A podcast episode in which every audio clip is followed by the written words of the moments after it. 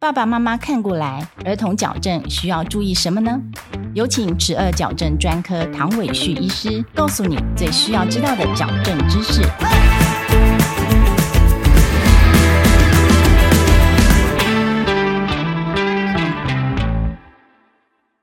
唐医师，请问孩子牙齿未来能不能长得整齐？在怀孕期间可以事先判断吗？我想应该是这么说哈，我们所有矫正的问题都是先天的问题，也就是基因就决定了。那基因的话，因为我们现在在医学上面，我们还没有办法知道头脸部的生长发育它是哪些基因在掌控，所以我们没有办法说拿病人的一个细胞来，我们把它分析一下，就可以知道说这个病人他将来会长到什么样子的一个情况。譬如说身高。我们大概只能做一个粗略的一个判断，可是我们没有办法做非常精准的判断。头脸部的生长发育也是一样，我们因为没有办法知道哪些基因在掌控我们头脸部的生长发育，所以我们就只能靠一些其他的方法，譬如家族史。如果今天病人他有这个直系亲属或者是横系的这个亲属里面，他有这种厚道的倾向，那么他将来。有可能会发育成为比较严重的后道的几率就可能就会比较高，那它是我们参考的一个重要的项目。但是真正最重要的，因为遗传这个东西它也不是百分之百就一定会遗传到，所以呢，我们常常会遇到一家三口都有同样的这个家族的背景，可是里面可能就只有某一个人有遗传到后道，其他两位都都很 OK。所以在这种情况之下，我们就是要靠临床的判断，所以我们就是靠我们叫做生长曲线 （growth curve）。我们可能要必须要在一定的间隔的时候，我们要拍 X 光片、侧颅分析来做它骨骼结构生长发育的趋势的判断，要量病人的身高，然后呢，我们用生长发育的曲线来判断这个病人他可能会属于哪一个类型。想问唐医师。让儿童装牙弓扩张器矫正牙齿，矫正治疗会更快，是吗？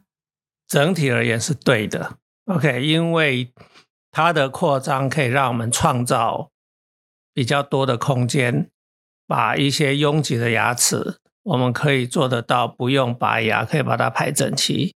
所以在整体的治疗上面来讲，它有很大的帮助。儿童戴牙弓扩张器需要注意什么呢？多半的病人会担心的，可能就是会不会痛的这个问题。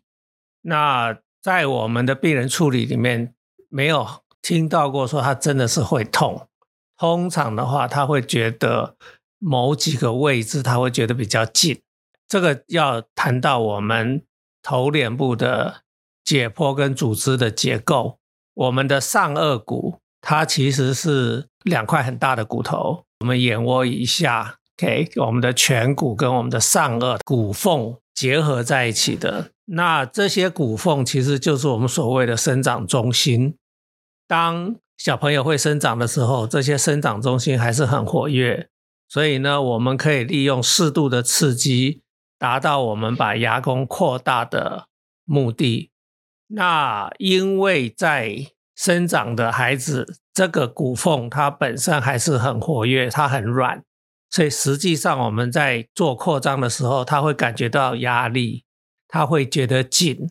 可是实际上的话，几乎是没有什么痛觉。所以我们的病人回来的话，没有什么觉得说很不舒服的状况，多半的话都还蛮可以接受的。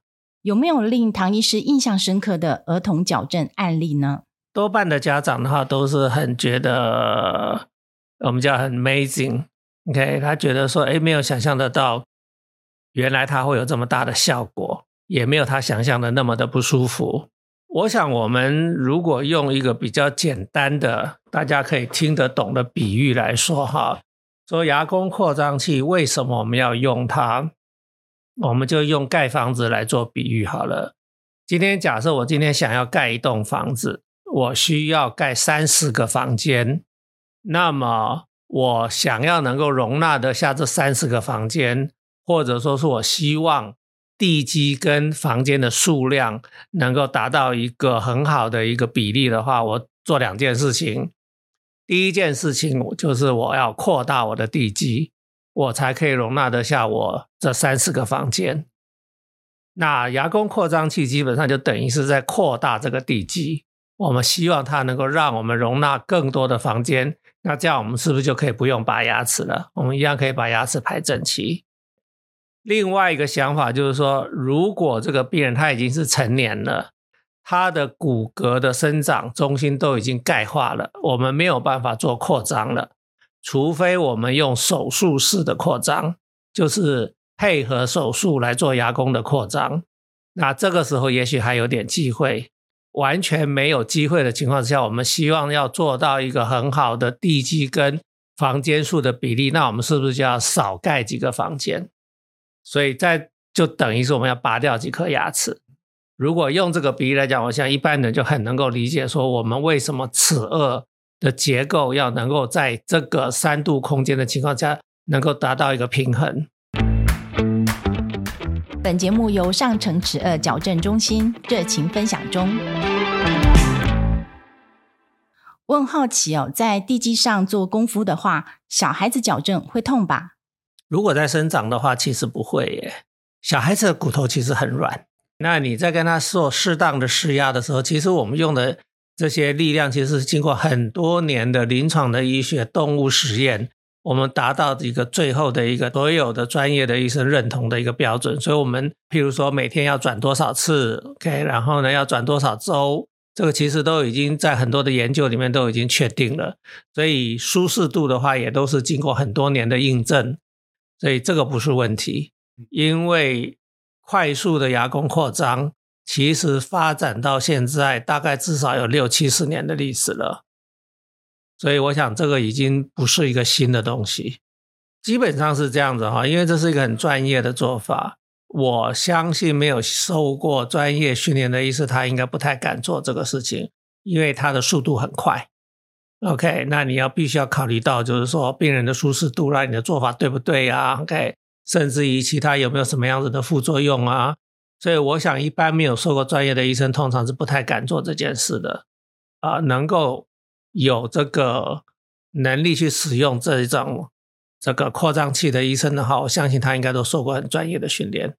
这样听起来，感觉每一位病人会跟牙医师有一个比较长久的关系。